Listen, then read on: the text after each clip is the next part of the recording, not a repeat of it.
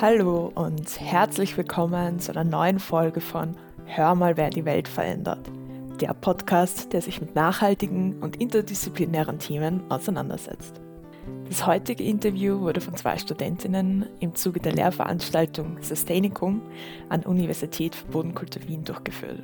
Danke schon mal an der Stelle und ich übergebe gleich. Top-aktuelles Thema Klimakrise. Dass die existiert, das sollte mittlerweile jeder Mann bekannt sein und auch, dass sie eben Folgen mit sich zieht. Das können reversible Konsequenzen sein, aber mittlerweile auch immer mehr irreversible und unumkehrbare Folgen. Und so ist es auch für die Biodiversität. Auch hier hinterlässt die menschengemachte Klimakrise, so traurig es klingt, eben ihre Wunden und beeinflusst damit auch die biologische Vielfalt und das eben auch in Österreich. Und dieses Duell Wir versus die Biodiversität, das ist unser Thema heute. Mein Name ist Fiona und meine Kollegin Katharina und ich. Wir freuen uns, uns heute darüber mit Frau Dr. Manuela Winkler unterhalten zu dürfen. Sie ist angesiedelt im Department für integrative Biologie und Biodiversitätsforschung an der BOKU Wien. Darüber hinaus hat sie auch schon an einer Vielzahl von themenrelevanten Projekten mitgemacht, von nationalen Projekten bis hin zum EU-weiten Raum. Da kann man zum Beispiel nennen das Projekt Gloria, das seit 2013 besteht. Global Observation Research Initiative in Alpine Environments zum Beispiel aber auch an verschiedenen Vorträgen, themenrelevanten äh, Publikationen und Sessions. Also da ist echt schon eine Vielzahl dabei zum Thema Biodiversität unter anderem und eben auch zum Thema Biodiversität unter dem Schatten der Klimakrise. Gemeinsam wollen wir heute dieser Causa Biodiversitätsverlust vor allem mit Bezug auf Österreich nachgehen. Und wir wollen eben auch der Frage nachgehen, wie wirkt sich die Klimakrise auf die Biodiversität mit Fokus auf Österreich aus?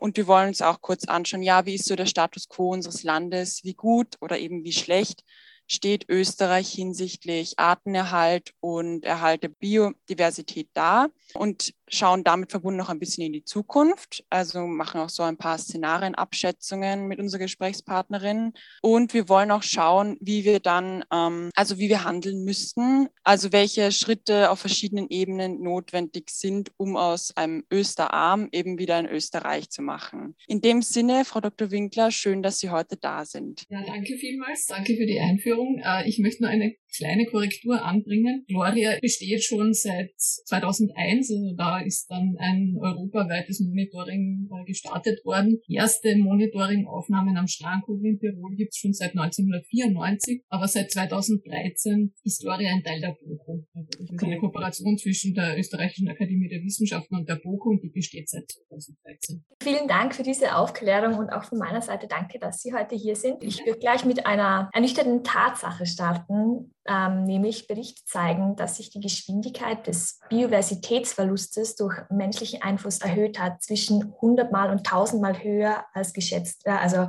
als erwartet wurde. Können Sie uns diesbezüglich erklären, welche Ursachen es dafür gibt, beziehungsweise welche Dynamiken dahinter stecken? Gemeint ist hier nehme ich an, dass die Aussterberate im Moment sehr, sehr, also in Größenordnungen höher ist als die Hintergrundaussterberate. Das ist so quasi die, die Aussterberate in normalen Zeiten, also außerhalb von irgendwelchen Massenaussterbeereignissen. Die ist normalerweise im Bereich von 0,1 bis 2 Aussterbeereignissen Ereignissen pro einer Million Arten pro Jahr. Diese Aussterberate ist im Moment 10 bis 100 Mal höher als diese Hintergrundrate und leider beschleunigt sie sich. Die Ursachen, die wir da haben, sind weltweit jetzt einmal gereiht an erster Stelle Landnutzung, Landnutzungsänderungen, Habitatzerstörung, also zum Beispiel Abholzung von Wäldern für Rinderweiden, für Sojaanbau. Die zweitwichtigste Ursache ist die direkte Entnahme, also zum Beispiel Jagd oder Fischfang. An dritter Stelle steht dann schon der Klimawandel, jetzt schon, gefolgt von Verschmutzung und auch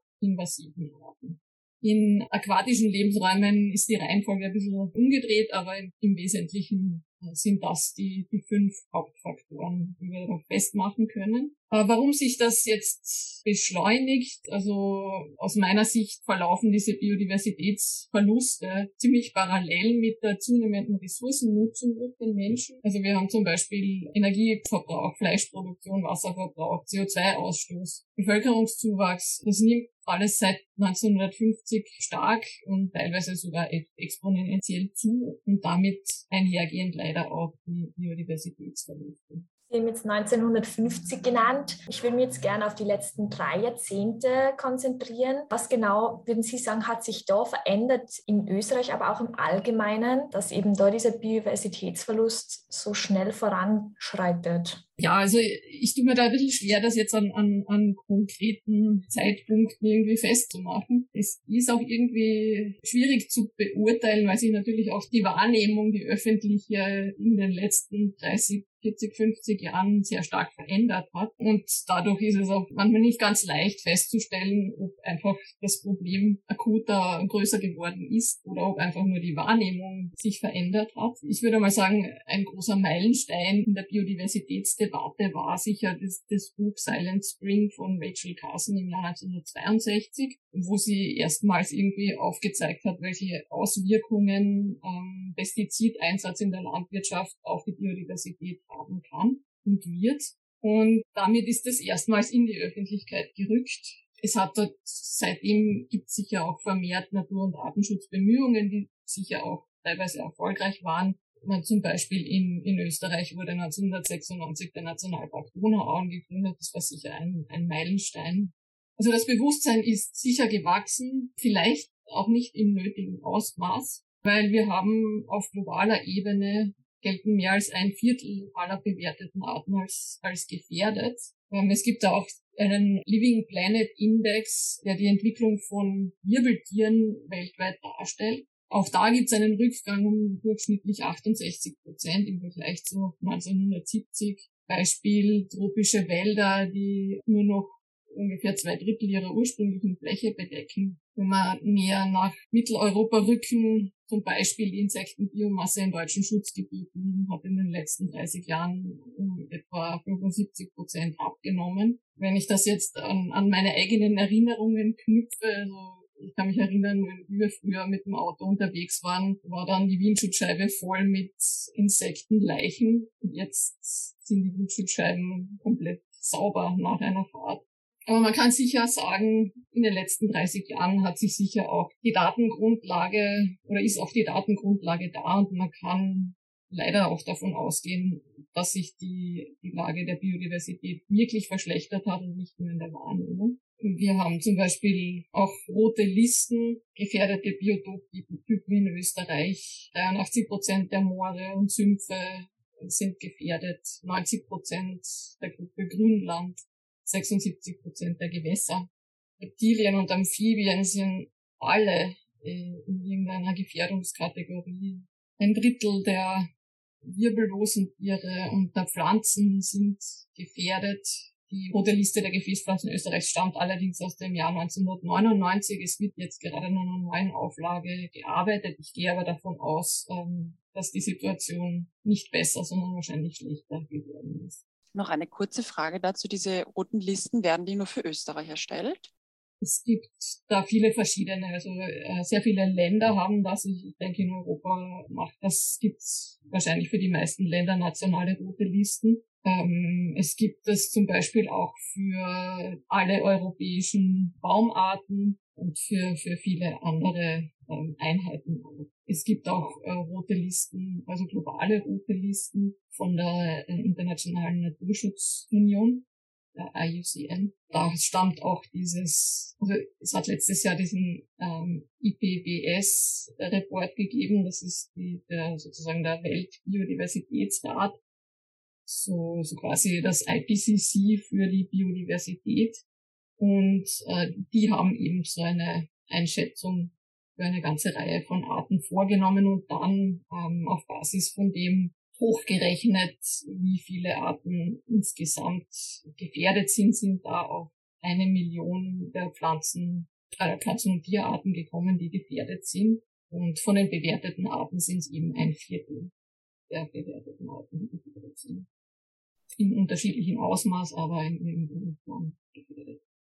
Das heißt, ähm, Sie haben jetzt vorhin schon erwähnt, ähm, dass eben die Landnutzung, die Landwirtschaft eben ein, ein Konfliktfeld ist. Und da kommen wir auch schon eben zu dem Problemfall Mensch als Problemursache, beziehungsweise dessen Agieren. Mhm. Und wenn wir uns jetzt auf Österreich beziehen und auf äh, die Biodiversität. Welche sonstigen Nutzungs- und Interessenskonflikte sehen Sie da? Auch in Bezug auf das Ausmaß, also neben der Landwirtschaft und, und, der, und der Landnutzungsänderung, kann man da vielleicht so eine Art Hierarchie bilden, was sonst noch wesentlich ist, wenn man sich jetzt andere Gebiete noch anschaut, neben der Landwirtschaft? Ja, neben der Landwirtschaft ist sicher die Boden, ähm, Versiegelung, ich meine, das fällt jetzt natürlich auch unter Landnutzungsänderung, die Bodenversiegelung ein sehr großes Problem in Österreich. Wir sind da, was ich so gehört habe, sogar Europameister im Moment. Vielleicht sollten wir uns ein bisschen mehr bemühen, auf positiven Gebieten Europameister zu sein. Also wir haben zum Beispiel 2019 sind 4800 Hektar verbaut worden. Das entspricht ein Zehntel der Fläche Wiens und es sind fast 100 Quadratmeter pro Minute. Das meiste davon sind Gebäude, Betriebsflächen, auch Straßen. Das ist natürlich sehr problematisch, weil zerstörter Boden, äh, das ist zumindest für menschliche Zeiträume oder für, für uns relevante Zeiträume, das ist einfach irreversibel. Bodenbildung dauert hunderte bis Jahre. In so einer Handvoll Boden gibt es Milliarden Lebewesen, in einer Handvoll so viele, wie es Menschen gibt ungefähr. Und das Problematische ist auch, dass die Versiegelung fast, also zweieinhalb bis dreimal so stark zunimmt, äh, wie die Bevölkerung in Österreich. Also da haben wir wirklich ein Problem und das, sollte reduziert werden.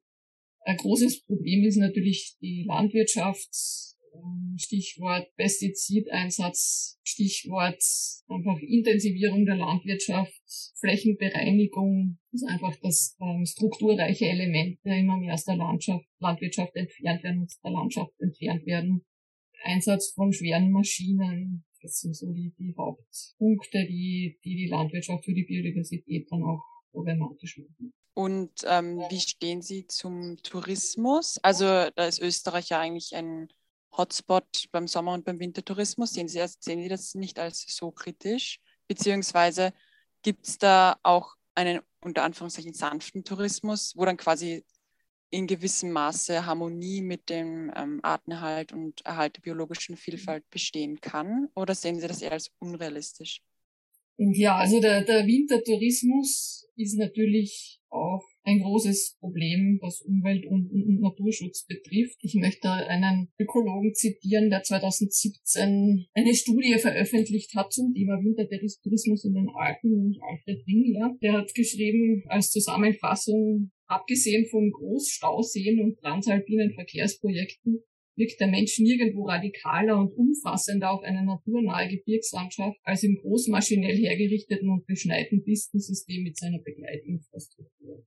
Ja, ich glaube, dem kann man sich nur voll an inhaltlich anschließen. Wir haben alpenweit über 30.000 Pistenkilometer. Wir haben 11.000 Lifte und Seilbahnen. Und nachdem natürlich Skigebiete, also kleinere Skigebiete in den tieferen Lagen, die halt einfach die Schneesicherheit nicht mehr haben und immer weniger haben mit dem Klimawandel, die aber eher äh, noch naturverträglicher sind im Allgemeinen, die geben auf und übrig bleiben dann die, die Megaprojekte im subalpinen, alpinen Raum wo Eingriffe einfach aufgrund der Geomorphologie des Klimas, der Hydrologie einfach problematischer sind als als in den tieferen Lagen. Es führt dann zur Zerschneidung, zur Fragmentierung von Habitaten. Die Planierungen und Rodungen führen zum Verlust von alpiner Vegetation und von Biotopen. Wir haben Waldöffnungen mit thematischen Folgen. Es gibt Pistenbegrünungen, die jetzt nicht unbedingt mit autochthonen Arten oder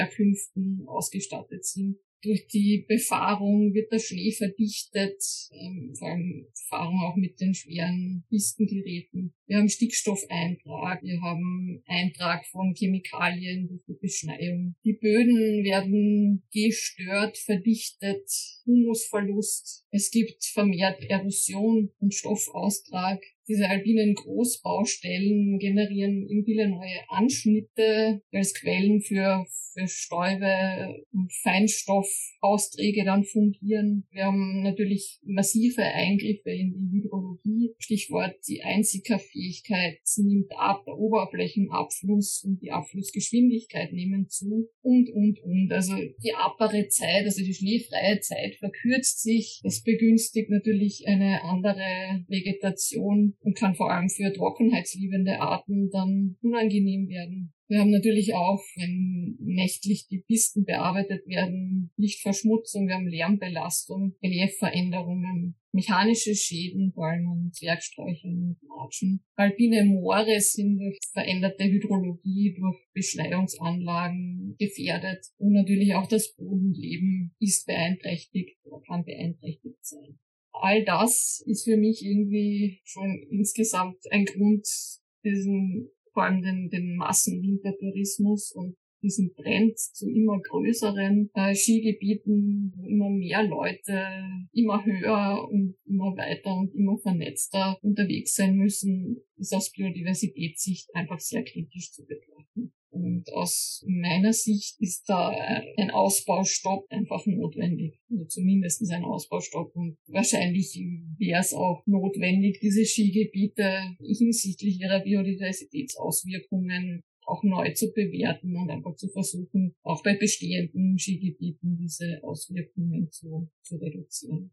Also da waren jetzt auch ein paar Fakten, die mich auch sehr überrascht haben. Dann werde ich überlegen, ob ich diese mit das Skifahren gehe. Und man sagen muss, dass ich persönlich eh versuche, in Naturschneegebieten ähm, Skifahren zu gehen. Aber okay, das, Sie haben das sehr gut zusammengefasst. Ersch erschreckende Tatsachen eigentlich.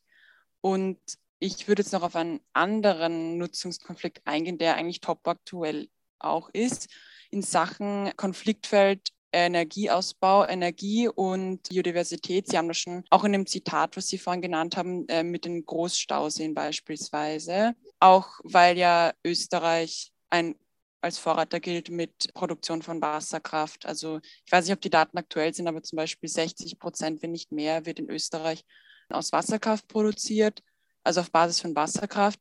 Und wird das jetzt auch straffen, weil man jetzt eben mehr erneuerbare Energien einbringen will und wie, wie, stellen Sie sich da vor allem die Zukunft vor in Österreich, wenn jetzt dieser Ausbau eben auch ja, erhöht werden will, auch eigentlich mit guten Hintergedanken, aber eben mit diesem Konfliktfeld mit der Biodiversität? Es gibt da ganz sicher einiges an, an Konfliktpotenzial.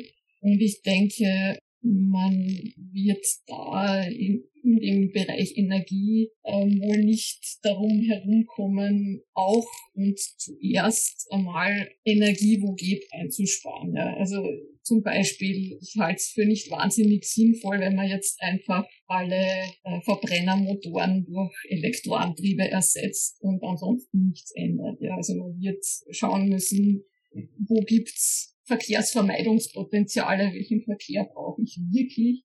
Kann man jetzt nicht zum Beispiel wie in der Corona-Krise praktiziert, womöglich ähm, Homeoffice machen, das würde vielleicht auch einiges am, am Verkehr reduzieren. Ähm, ist es wirklich notwendig, dass Güter quer durch Europa kutschiert werden, nur weil es billig ist? Warum ist die Energie auch so billig? Also es wird eine, eine Reduktion als erstes brauchen von vermeidbaren Energieverbrauch und vermeidbaren Verkehr. Ähm, und daran wird man schauen müssen, dass man die, Energie, die wir dann trotzdem noch brauchen, was natürlich viel sein wird und auch mehr sein wird als, als in der Vergangenheit, wie kann man das biodiversitäts- und klimafreundlich äh, produzieren? Ich sehe da zum Beispiel ähm, bei der Photovoltaik kein Problem. Ich denke, es gibt mehr als genug Dächer und bestehende Lärmschutzwände oder sonstige Flächen, die man einfach zupflastern kann, bevor man darüber nachdenkt, ob man da jetzt auf dem freien Feld irgendwas hinstellen muss. Dann gibt's natürlich Windkraft, Wasserkraft, wobei ähm, die Wasserkraft in, in Österreich ziemlich ausgereizt ist. Und da sehe ich relativ wenig Potenzial da noch ohne äh, große Auswirkungen auf die Biodiversität da noch weiter auszubauen. Bei der Windkraft muss man natürlich auch genau hinschauen, wo man diese Anlagen hinstellt, äh, Stichwort Vögel, Fledermäuse. Ja, da, da gibt es ja auch diesen Vogel, Vogelschlag, gibt es ja auch diesen ja, genau. Begriff, genau. Okay, das heißt, da wären dann auch so, ähm, so ähnlich wie UVP-Prüfungen oder so, auch in Hinsicht auf Biodiversität oder ähnliches. Also so Indikatoren oder die höhere Gewichtung Biodiversität wichtig, bevor man neue Anlagen. Ja, ich denke, es, es, ist, es ist natürlich auch wichtig, dass wir Klimaschutz betreiben, weil äh, der Klima, die Klimakrise ist jetzt schon ein der drittwichtigste Faktor ähm, für die Biodiversitätsverluste und das wird in Zukunft sicher nicht besser werden oder weniger werden. Also das heißt, wir brauchen beides und es ist extrem wichtig, diese beiden Krisen gemeinsam anzugehen. Ne? Also es ist ohne intakte Lebensräume, ohne Biodiversität werden wir die Klimaziele nicht erreichen können.